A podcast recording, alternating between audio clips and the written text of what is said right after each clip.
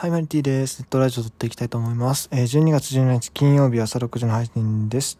えー、っと、昨日ですね、ラジオトークの方で、ドヤ顔で、ドヤ声で、私はこう言いました。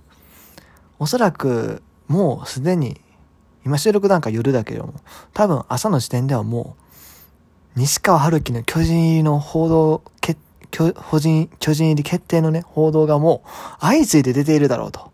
で、おそらく、うーん、その日のうちに入団会見が行われるだろうと。いうことをね、もう自信満々に申し上げました。結果、盛大に外れましたね。マジか。いやもう決まりやと思うやん、あんなさ、NPB アワードでさ、あんな格好で、髭剃って黒髪にして、もう誰やねんと。いう感じで出席してさ、それで発表ないんですが、しかも昨日延期がいいとされる対案ですよ。うん。マジか。アワード終わって翌日即来ると思ったんですけども、来なかった。そう。ということで、僕はですね、別の説をですね、ツイッターで提唱することにしたんですね。あ、ちなみに僕その配信はまだ残してます。ちゃんと残してます。消そうかなって一瞬思ったんですけど、ちゃんと残してます。はい。あの、ドヤ顔で 語ってるね、アホなこと言うてるね、あの人を聞きたい方はね、あの、遡って聞いてください。で、あの、僕はツイッターで別の説を提唱しました。ドラゴンズあるんじゃないかと、逆に。今まで、あの、こう、髭剃って黒髪つったら、巨人、イコール巨人だったんですよ、ほぼもう。なんですけども、今の、日本球界で、それをしちゃダメな球団、もう一球団ある。まあ、実際ね、ちょっと前はね、楽天とかもダメだったんですけど、有機率が来た時に、藤、あの、髭をね、解禁しちゃったんで、今楽天も髭ありでしょ、浅村とかね、全然問題ないですけども。でも、今年から、今年というか、まあ、このオフから、あの、髭、黒髪、あ、ごめん、髭、茶髪禁止にした球団があるんです。それがね、中日ドラゴンズですよ。そう。で、中日といえばね、外野の層が薄いと。うん。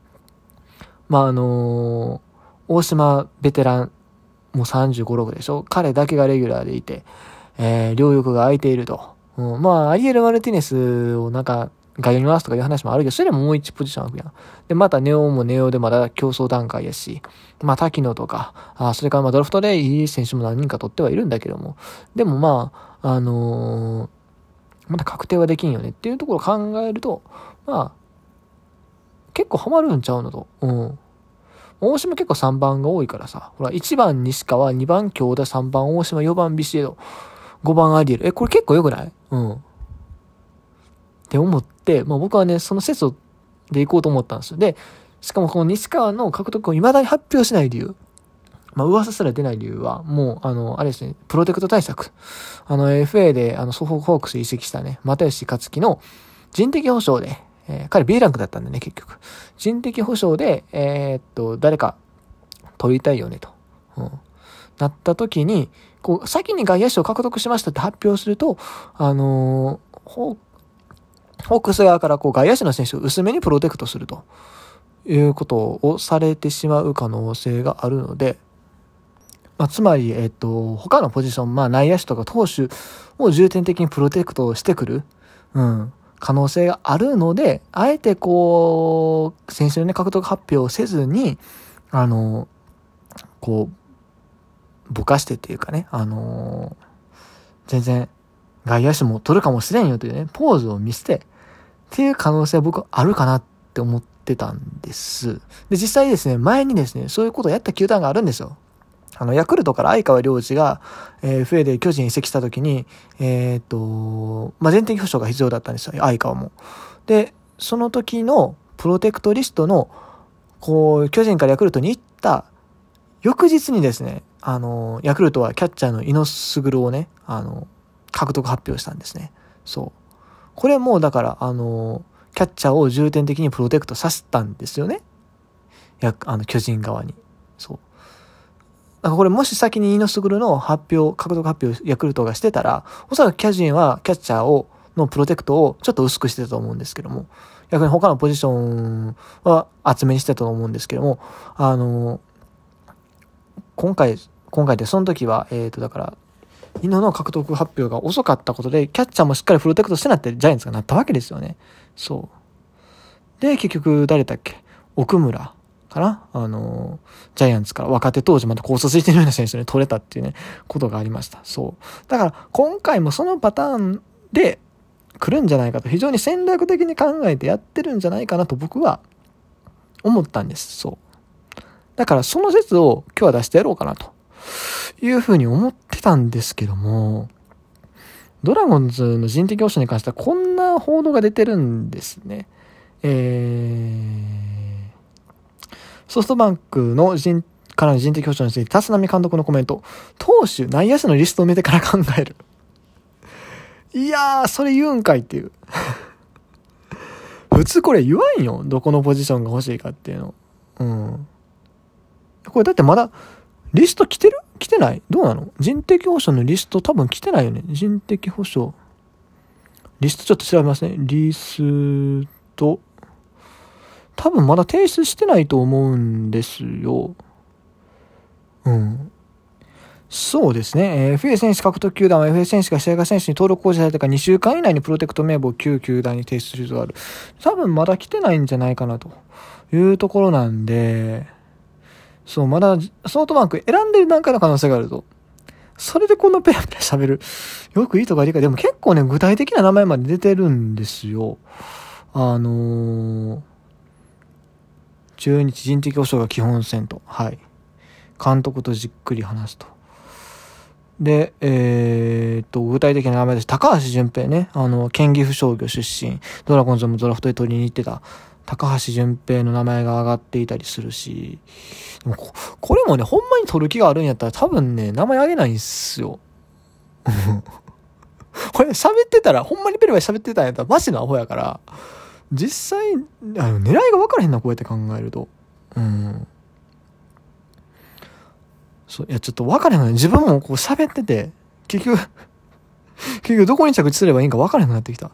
でも今の段階で投手かな、やしって言っちゃってんのよ。うん。まあ、あのー、ドラゴンズがね、キャッチャーの獲得に置くことは非常に低いっていうのはよくわかる。あのー、石橋も木下もいるし、あ。まず、まず木下。まず木下レギュラーでいて、アリエルがいて、そして石橋がいて、桂がいて、まあ、桂は、は、まあ、そんなにあれかもしれんけど、下の世代でも石橋と、ほら、もう一人、あの、軍事もいるでしょ？となるとね、まあ、まあ優先度低いよね。うん。となると、やっぱり、内野でも内野な内野か。僕は正直投手が一番可能性高いと思ってるんです。実際取りに行くとしたら。うん。で、その投手の、投手を取りたいからこそ投手のプロテクトを薄くさせる必要がある。そうなると、その外野手とかの補強するのであれば、あんまり言わない方がいいんじゃないかなと。うん。いうところを考えてたんですけども、いや？でも、欲しいのは投手内野手ってのよ。だったらホークスは当然投手内野手を厚くプロテクトするわけやん。そしたら外野のプロテクトが薄くなるやん。上林あたり燃えてくるかもしれん。ってなったら取る？いや、待って、これわけわからへん。なんかね、あの、主題をね、こう、西川の話にしようと思ったんやけど、中日の狙いがね、人的保障の狙いがマジでわからなくなってきたよね。うん。でも、中日といえばね、外国人の補強に関しても一回足を止めてるんですよ。これもようわからへんのよ。まあでも外国人ね、結構いるから、あのー、育成選手も含めて。実際一軍戦力でもビシエドとそれから、アリエルと、アリエルが山あるし、プラス、ピッチャーライマル、それからロドリゲス、残ってるやん。プラスまああと一人二人、三人ぐらいしか取れへんから、で、キューバからいい選手何人か取って、あ、それ考えたらあれか。そんな無理やり行くとこでもないのか。外国人に関しては。うん、まあでもね、とにかく、ドラゴンズわからん。うん。でも外国人まだ取る気があるのになんかオミ、オミクロン株の影響でやめてるとか言ってるから、正直、アホなんかなって思う一方で、これはすごい戦略的な何かがあるんじゃないかと思ってしまうのよね。うん。だから西川に関しても、本当に、情報投資を徹底的に敷いていて、実はもう裏で獲得ってか、あの、入団が内定してる状態なんじゃないかとも思ったりする。わからへん。立浪さんマジで。立浪さんっていうか、球団が何考えてるかほんまにね、わからんですわ。はい。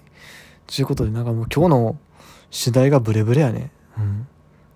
いや、ほんまは西川春樹中日説を言いたかったんですけども、ちょっと、その、立浪さんの言動とか見てたら、どうも、うん、可能性としては低いのかなっていうね。あの、人的保障でない、ない、内野手投手が欲しいって言ってるってことは、低いかなと思ったり、でも実際さ、ドラゴンズ外野手数は結構いっぱいいるんですよ。だからね、あんまりね、取りに行くメリットもないような気はする。でもレギュラーとしてほしいよなどうするんですかね。わからんわ。はい。ということで、ごめん。今日はね、可能性を提唱しただけでなんかむちゃくちゃにして終わっちゃったなっていう感じなんです。今日はこの辺に終わると、終わりたいと思います。他のね、あの、契約公開とかニュースまた随時やりたいんですけども、ちょっと、あの、はい、しばらくお待ちくださいという感じで今日はこの辺で終わりたいと思います。以上 T でした。